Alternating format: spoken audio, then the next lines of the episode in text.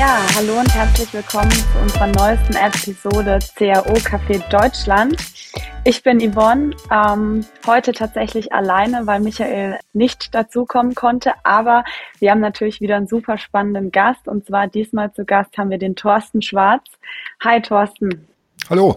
Freut mich riesig, dass du heute dabei bist. Thorsten ist ähm, eine Legende, was E-Mail-Marketing angeht. Ähm, deshalb freue ich mich riesig, dass du heute da bist. Thorsten, vielleicht kannst du ein, zwei Sätze gerade kurz zu dir sagen. Boah, was willst du hören? Ähm, ich habe mich, äh, also ich beschäftige mich seit 25 Jahren mit dem Thema E-Mail-Marketing. Gleich als das Internet anfing und die ersten Homepages kamen, war mir klar, dass wir noch was dazu brauchen zu, den, zu dem World Wide Web. Und das ist ein Kommunikationsdienst, wo Menschen miteinander, aber auch eben Unternehmen mit Menschen direkt kommunizieren können. Und dann ging das so weiter mit Seminaren, mit Fachartikeln, mit Büchern und inzwischen noch ein paar Portale, die wir betreiben, also E-Mail-Marketing-Forum Forum ganz klar in dem Zusammenhang und die Marketingbörse eben. Ja, sehr cool. Wenn du immer sagst, ihr habt damit angefangen, als das Internet im Prinzip gerade aufkam, dann denke ich mir immer, wow, krass, da bin ich noch in den Kinderschuhen gesteckt. Da hatte ich mit Internet noch so gar nichts zu tun. Richtig. Ja, also ihr seid reingeboren ins Internet und wir haben noch erlebt, dass eben Unternehmen mit den Medien Brief mit Kunden kommuniziert haben, dass Kunden im Callcenter angerufen haben, um bei einem Versandhändler etwas zu bestellen. Und wir haben erlebt, dass man überhaupt auch noch mehr telefoniert und mehr Briefe geschrieben hat. Und das ist ja heute absolut vorbei. Absolute undenkbar, würde ich auch sagen. Ähm, wobei ich manchmal denke, bei mir geht es schon wieder eher darin, ich greif mal auch lieber den Hörer in die Hand, weil es einfach schneller geht, wie wenn man sich zehn E-Mails hin und her schreibt. Aber trotzdem, also es läuft ja alles über Slack, WhatsApp, E-Mail. Genau. Aber was du eben sagst, ist super wichtig, nämlich selbst zu entscheiden, wann ist wofür welches Medium geeignet, um Kommunikation herzustellen. Und du hast es gerade gesagt, es gibt eine Reihe von Dingen, wo definitiv die digitalen Medien nicht geeignet sind, sondern wo entweder deine Stimme ganz gut ist, und wir reden jetzt hier über Stimme, wir könnten aber auch, wir sehen uns jetzt gleichzeitig, das heißt, gucken wir uns in die Augen, wenn du jetzt ganz merkwürdig guckst, dann würde ich das realisieren. Und das ist ja auch Kommunikation, ja, und das kannst du über digitale Medien so mit Emojis und so weiter nur mangelhaft abbilden und daraus entstehen manchmal auch Missverständnisse. Missverständnisse. Ja, bevor wir jetzt noch tiefer in das Thema reingehen, ähm, eine Frage hätte ich noch, die wir jedem Hörer stellen. Thorsten, wie trinkst du deinen Kaffee am liebsten? Oh, die Anfrage ist relativ einfach zu beantworten. Ich bin seit ungefähr sieben Jahren vom Kaffee weg, noch länger von den Zigaretten. Also ich lebe relativ drogenfrei eigentlich.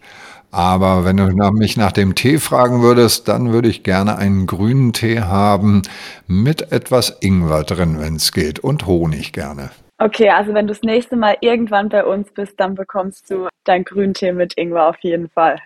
Jetzt haben wir ja gerade schon drüber gesprochen, dass nicht für jede Kommunikation, also man muss für jede Kommunikation im Prinzip das passende Medium wählen. E-Mail-Marketing für wen ist das überhaupt relevant? Also wenn ich jetzt so Unternehmen anschaue, würdest du sagen, jedes Unternehmen oder muss man da auch wirklich differenzieren? Na, worüber reden wir? Also wir reden über das Medium E-Mail. Das ist heute nicht mehr, um private äh, Briefe zu schreiben. Früher war es das durchaus und in meiner Altersgruppe gibt es immer noch viele Menschen, die ich nur per E-Mail erreiche und nicht per WhatsApp oder anderen äh, Systemen. Und für Unternehmen würde ich mal sagen, grundsätzlich E-Mail immer. Es ist das Kommunikationsinstrument Nummer eins. Damit beginnt die Beziehung Beziehung, nämlich in dem Moment, wo ich dir die Zusage oder die Einladung zum Bewerbungsgespräch schicke. Das heißt, es ist ein ganz absolut essentieller Kanal. Die Frage ist jetzt, und dahin ging wahrscheinlich deine Frage, wann setze ich automatisierte E-Mails ein? Das heißt also von einer Maschine, da sitzt kein Mensch dahinter, da sitzt eine Maschine dahinter.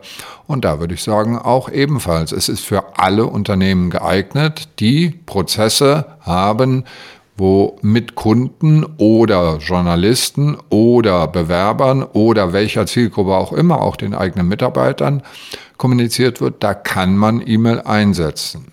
Wobei ich jetzt gerade merke, also eigene Mitarbeiter, Vorsicht, also das hasse ich wie die Pest. Die E-Mail von all das reicht nur wirklich. Ja, da gibt andere Systeme wie Slack oder was auch immer, wo ich kommunizieren kann. Da brauche ich kein E-Mail für. Aber in der Kundenkommunikation absolut äh, gibt kein Unternehmen, das daran vorbeikommt. Und wenn ich das jetzt so im Hinblick auf Conversion Rate Optimierung sehe, in welchem Zusammenhang steht Conversion Rate Optimierung und E-Mail?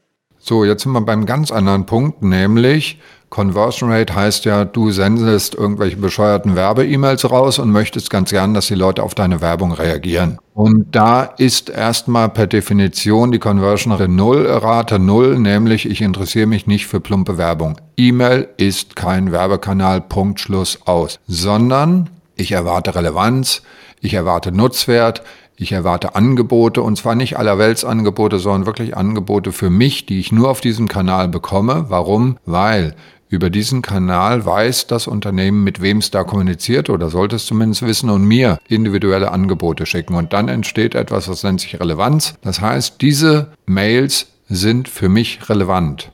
Und so erzeuge ich Conversion Rate, indem ich eben individuell relevante oder als relevant empfundene E-Mails rausschicke, auf die wird gerne reagiert. Jetzt hast du ja, wenn wir jetzt drüber reden, E-Mails relevant. Ich brauche ja im Prinzip super viele Daten, um überhaupt zu wissen, was für meine, für meine Kunden relevant ist. Ähm, jetzt haben wir das ja, dass viele im Moment Cookies eher declinen, anstatt akzeptieren. Wie komme ich an die Daten, damit ich wirklich meinen Kunden relevante Mitteilungen senden kann? Gut, da muss ich jetzt enttäuschen. Du brauchst gar keine Daten. Du musst deine Kunden extrem gut kennen. Du kannst eine E-Mail schicken an Millionen von Menschen und alle kriegen genau die gleiche E-Mail, aber ich kenne diese Menschen. Die fühlen sich persönlich angesprochen, ja. Und diese Kenntnis der Kunden, diese Kenntnis der eigenen Zielgruppe, die Kenntnis der geheimen Wünsche dieser Zielgruppe, das ist es, was einen guten Marketing-Mitarbeiter oder eine gute Marketing-Managerin ausmacht, das hinzukriegen. Ja, und dann brauchst du gar keine Daten und gar nichts, sondern einfach Empathie. Einfach ein Gefühl, ich verstehe euch. Und dann kannst du super relevante E-Mails schicken. Das, was du jetzt meinst, ist natürlich die diese, na, sagen wir mal, das einfachste Datum ist mein Name, ja, und du sprichst mich beim Namen an. Oder du weißt eben bestimmte Dinge über mich. Und das ist ein sehr zweischneidiges Schwert, weil wir wollen nicht ausspioniert werden, ja. Also da muss man immer eine Balance finden zwischen den Dingen, die ich einem Unternehmen gerne auch sage und äh, nicht sage. Und dann gibt es die Möglichkeit eben zu tracken, also ohne mein, also es gibt Daten, die gebe ich dem Unternehmen, weil ich sage, ja, das interessiert mich und das interessiert mich nicht.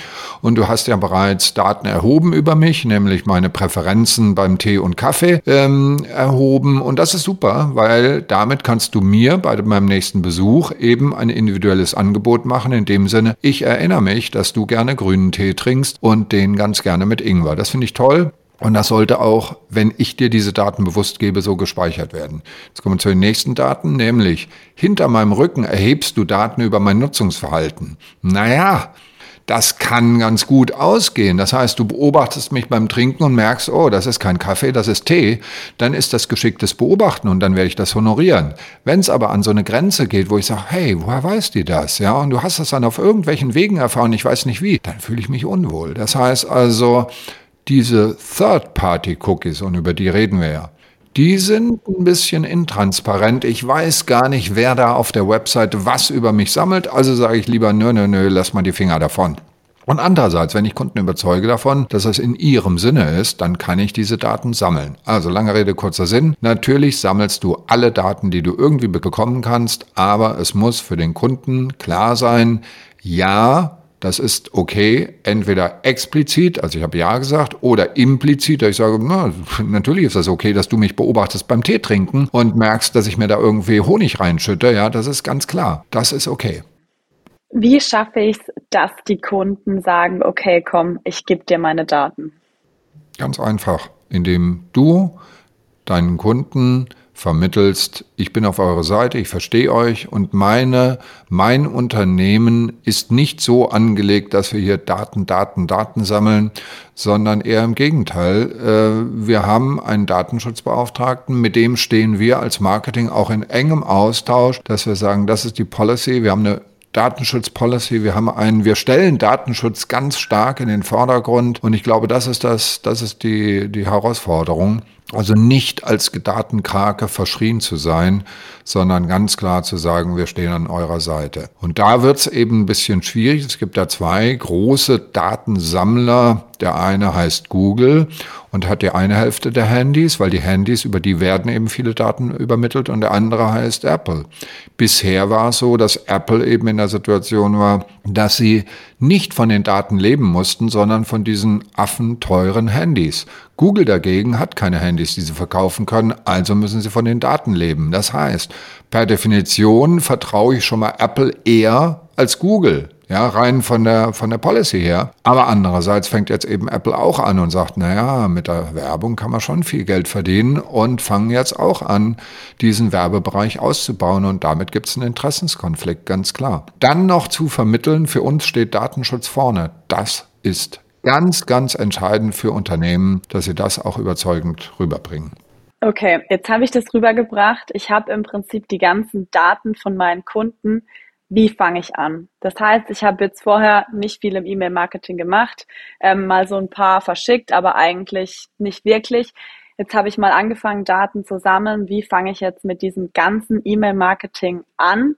Im Hinblick darauf, dass ich am Ende vielleicht einen Kaufabschluss habe, ein Abo habe, was auch immer. Ganz einfach. Du schickst eine E-Mail an deine beste Freundin mit dem Angebot, von dem du glaubst, dass das super, super spannend ist. Und wenn deine Freundin sagt, diesen Marketing-Scheiß kannst du gerade mal sparen, interessiert mich überhaupt nicht. Oder sie sagt, hey, ist ja süß, was du, wie, wie du das geschrieben hast und die ganze Art und so weiter, fand ich toll, fand ich prima und so weiter. Das heißt, vergiss erstmal die Daten, lern erstmal gute E-Mails zu schreiben. Lern erstmal Mehrwert hier E-Mail zu schreiben und schick die ruhig an Freunde und sag, hey Freunde, kann man das so machen? Ja, kann ich das so an unsere Kunden schicken? Ist das überzeugend? Du musst weg von plumper Werbung, du musst hin zu irgendwie nette Sprache, nette, ähm, nette Kommunikation, ansprechende Bilder.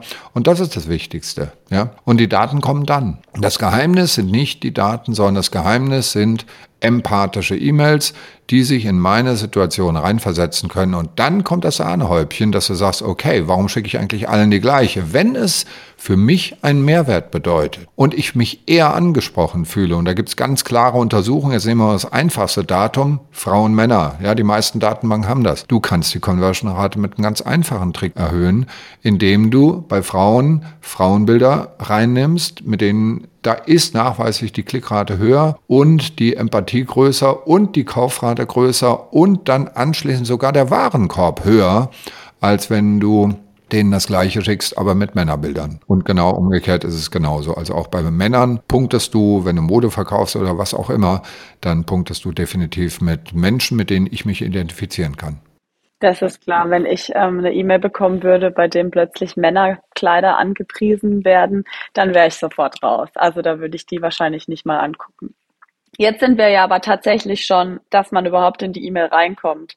Wie schafft man es, dass die E-Mail auch geöffnet wird? Also wie muss deiner Meinung nach eine aussagekräftige Betreffzeile aussehen? Du hast dir die Antwort ja gerade selbst gegeben, weil du vermutest, dass die Betreffzeile das Wichtigste sei. Ist nicht so. Sondern das Wichtigste bist du als Absendermarke. Das heißt also, ich lösche alle E-Mails ungelesen. Relativ schnell, ja. Vielleicht gucke ich mal kurz auf die Betreffzeile. Aber entscheidend ist, dass ich irgendwas damit anfangen kann. Und die erste Hürde ist der Absendername. Das heißt, ist das irgendeiner von diesen unbekannten Absendern, die mich da ständig nerven, oder ist das jemand, den ich kenne? Das ist die erste Hürde. Und dann entscheide ich, ob ich diese E-Mail interessant finde. Es gibt aber Unternehmen, da öffne ich jede E-Mail. Einfach, die haben immer interessante Sachen, egal wie schlecht die Betreffzeile ist. Aber oft habe ich auch nicht so viel Zeit. Und dann gucke ich nochmal kurz auf die Betreffzeile und sage, hey, das klingt spannend und lese das. Also wie du schon sagst, die Betreffzeile ist natürlich der Opener, gar keine Frage, aber davor steht die Brand, also das, was du investierst hast in den Markenaufbau, die Tatsache, dass ich dir vertraue, weil du einen guten Datenschutz machst und all diese Dinge. Wenn wir jetzt beim Absender sind, wenn ich jetzt meine E-Mails angucke, da gibt es zwei unterschiedliche. Entweder es steht nur die Brand da, jetzt sagen wir zum Beispiel About You, oder es ist nochmal ein Name davon. Wenn ich jetzt mal so zum Beispiel von mir, dann steht Yvonne von Conversion Maker AI beispielsweise. Wann mache ich was?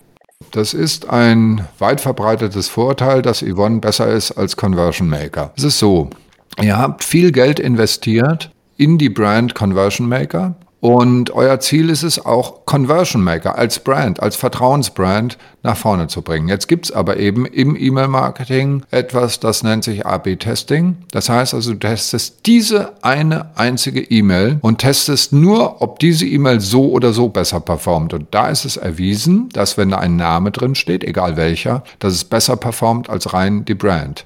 Kurzfristig. Was niemand jemals gemessen hat und was auch sehr, sehr schwer messbar ist, ist die langfristige Wirkung. Die langfristige Wirkung ist ein Verwässern. Das heißt, du hast im Extremfall lauter Vornamen in, deinem, in deiner Inbox und kommst überhaupt nicht mehr klar. Und was du suchst beim Marken ist Orientierung. Ja, du willst eine klare Kommunikation, wer redet da mit mir? Und da ist es eben nicht die Yvonne, sondern es ist die Brand, Conversion Maker. Und da ist eben sozusagen die Krux, dieses ständigen AB-Testens. Wenn wir immer AB testen, dann stellen wir fest, Gewinnspiel ist besser als Nicht-Gewinnspiel. Also machen wir jetzt im Extremfall ständig Gewinnspiele. Halte ich für einen Fehler. Ganz großen Fehler. Rabatt, Rabatt. Natürlich kommt das besser mit Rabatt, aber immer nur Rabatt ist langweilig.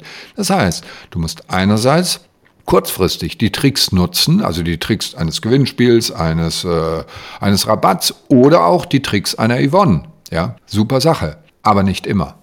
Also meine Empfehlung wäre, Standardkommunikation ist Absender Conversion Maker. Aber es gibt bestimmte Dinge, wo du sagst, hi, jetzt, und dann kommt Yvonne von Conversion Maker und dann sagst du, hi Thorsten, aber jetzt mal ganz ehrlich, ich schicke dir jetzt seit drei Wochen E-Mails und du öffnest die gar nicht. Okay, ja, das wäre eine Nachricht von dir an mich. Und zwar an, mich persönlich. Und die machst du dann auch wirklich so persönlich. Aber dann muss quasi der Inhalt auch zum Absendernamen passen. Tatsächlich, nämlich wir haben das auch ähm, unterschieden. Meistens, wenn wir von der Software raus, also von unserer eigenen Software, E-Mails verschicken, dann steht ein Name da. Ähm, je nachdem, wenn ich jetzt ein Newsletter verschicke, dann manchmal einfach nur unsere Brand. Aber das Spielen mit dem Absender, weil du hast jetzt gerade so gesagt, Betreffzeile, klar, die Betreffzeile ist super wichtig, ja, und da gibt es ganz viele Regeln, die man beachten sollte und so weiter. Also die Betreffzeile ist ein ganz wichtiger Punkt, gar keine Frage und überhaupt keine Frage. Aber keiner redet über einen Absender und der Absender ist auch wichtig. Nicht so wichtig wie die Betreffzeile, aber eben auch wichtig. Wenn wir jetzt bei der Betreffzeile bleiben, was ist dein, dein Top-Hack für eine gute Betreffzeile? Gibt's nicht. Ähm, wirklich, es hängt ganz stark ab von der Zielgruppe. Du musst in diese in diese tiefen Ängste, Befürchtungen, Wünsche rein. Und was ist der Wunsch? Das kann ich dir nicht sagen. Das hängt wirklich ab von der Branche, es hängt ab von der Zielgruppe. Da gibt es so viele Dinge, die du beachten musst. Gibt es nicht. Es gibt keine pauschalen Regeln. Also wir haben natürlich, wir haben natürlich so eine Reihe von Wirkworten irgendwo auf dem Marketing, äh, auf der, auf E-Mail-Marketing-Forum haben wir das auch mal publiziert. Solche Wirkworte, die immer gut funktionieren, keine Frage, die gibt's. Aber, äh, und die sollte man auch kennen und nutzen. Aber die entscheidende, weil du ja gerade sagst, das Ding, das gibt es so nicht, sondern das ist wirklich ganz, ganz individuell. Okay. Jetzt hattest du ja auch schon angefangen, über AB-Testing im E-Mail-Marketing zu sprechen. Jetzt hatten wir es ja gerade mit dem Absender. Was sind denn so Elemente in einer E-Mail, die ich tatsächlich AB testen könnte? Du, ich würde da gar nicht so übertreiben. Also ich bin eigentlich, also ich bin einerseits ein Freund von Testen, um das eigene Wissen anzusammeln. Ja, nicht um zu entscheiden, ob jetzt diese E-Mail oder diese E-Mail, sondern einfach mal ausprobieren, ob das oder jenes besser funktioniert, um selbst zu lernen, worauf reagieren meine Leute.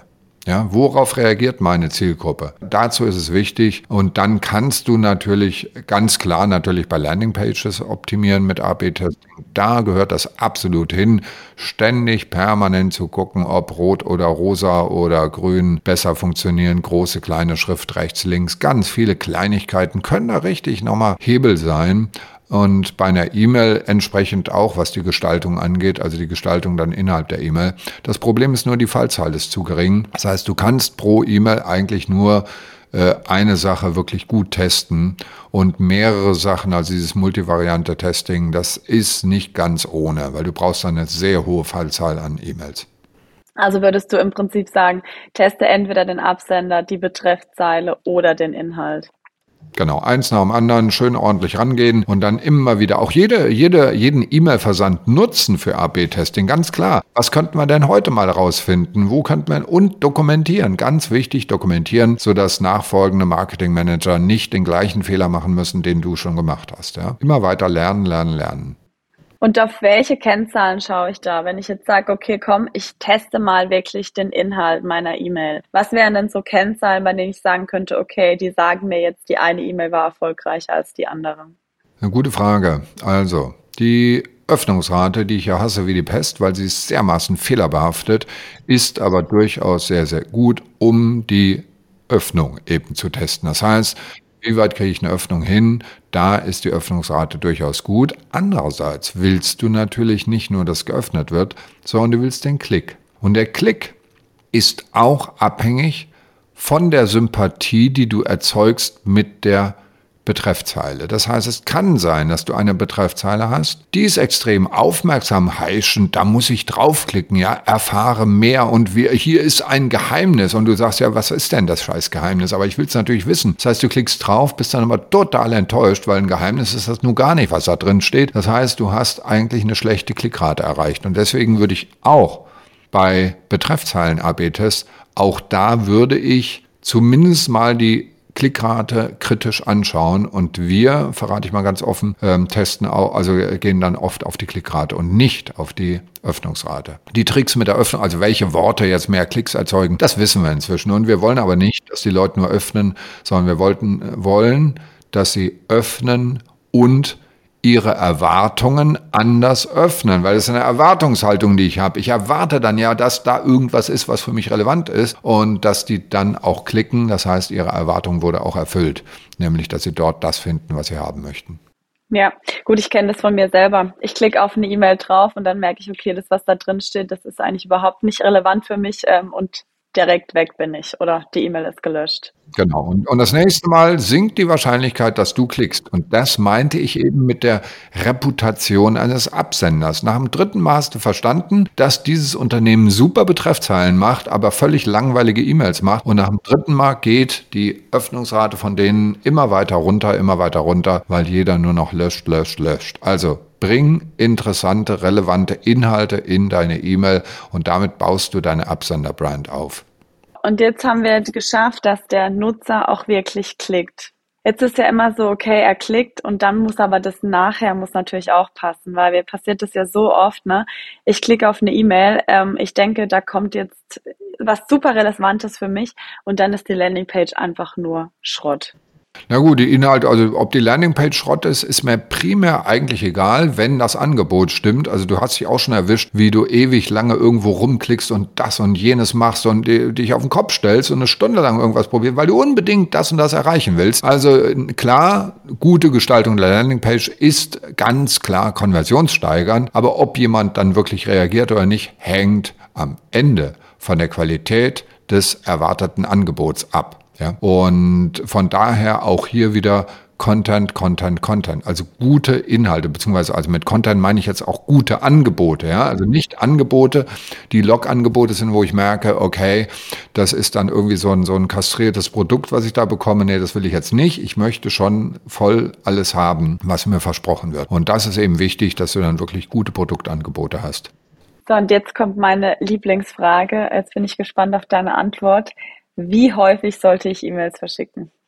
Das ist eine sehr gute Frage. Du solltest im Interesse des Unternehmens möglichst häufig E-Mails verschicken, gar keine Frage, ja, weil du machst natürlich mehr Umsatz, je häufiger du verschickst. Andererseits hast du überhaupt nichts davon, wenn du langweilige Dinge noch öfter verschickst, dann werden sie auch nicht interessanter. Das heißt auch hier wieder, wenn du zweimal täglich etwas hast, was mich interessiert, dann darfst du mir gerne zweimal täglich eine E-Mail schicken. Die, ich komme ja nur aus dem Marketing oder du auch, also wenn Horizont morgens was Interessantes hat und abends was Interessantes hat, dann dürfen die zwei E-Mails am Tag schicken, weil Horizont ist für uns beide, wir haben mit Marketing zu tun, super wichtig. Wenn du wir hatten gerade, und da kommt ja auch der Kontakt zu diesem äh, Ding hierher, bei Sport 2000 einen wunderschönen Workshop mit ganz, ganz vielen Anregungen und da saßen Menschen drin, die haben Sportartikel verkauft. Das heißt, wenn du täglich zweimal Sportartikel kaufst, dann ist das natürlich super wichtig, dass du als Sportartikelanbieter oder Händler zweimal täglich eine E-Mail schickst. Nur,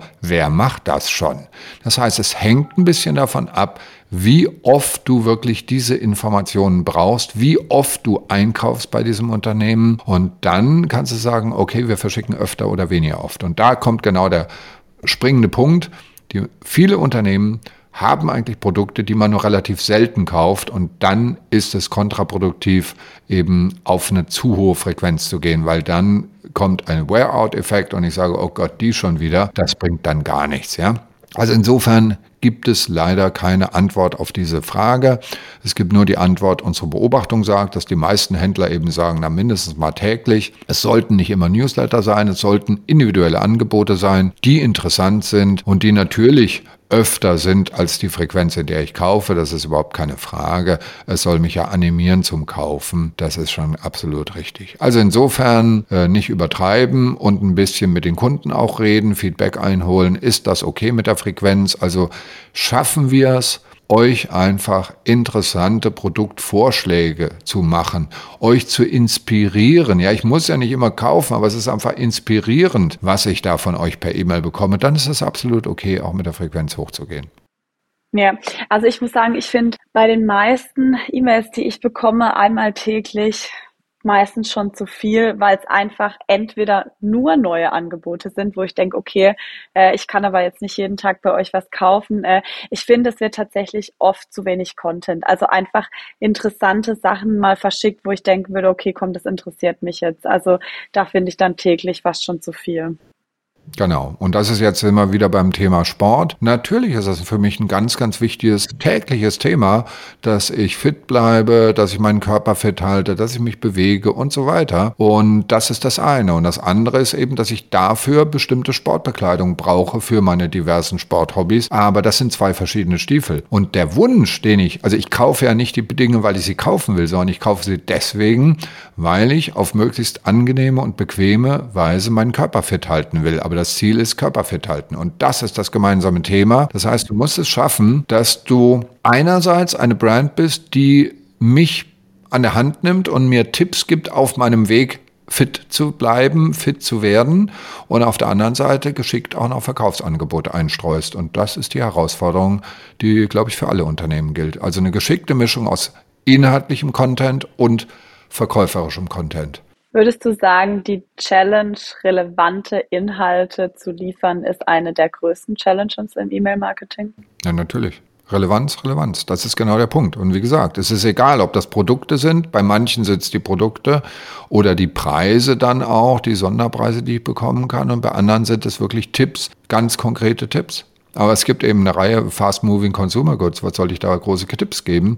Das muss ich mir schon sehr gut überlegen. Also es gibt kein Pauschalrezept, sondern von Branche zu Branche sind die Konzepte unterschiedlich. Und deswegen nochmal, das Wichtigste ist, dass du deine Zielgruppe, deine Kundinnen wirklich super gut kennst, mit ihnen redest und weißt, wie sie fühlen, wie sie denken und dann ins Herz rein triffst mit deinen E-Mails. Egal, ob die jetzt ganz toll one-to-one -one personalisiert sind oder Massen-E-Mails sind, aber dass du einfach die wirklich triffst.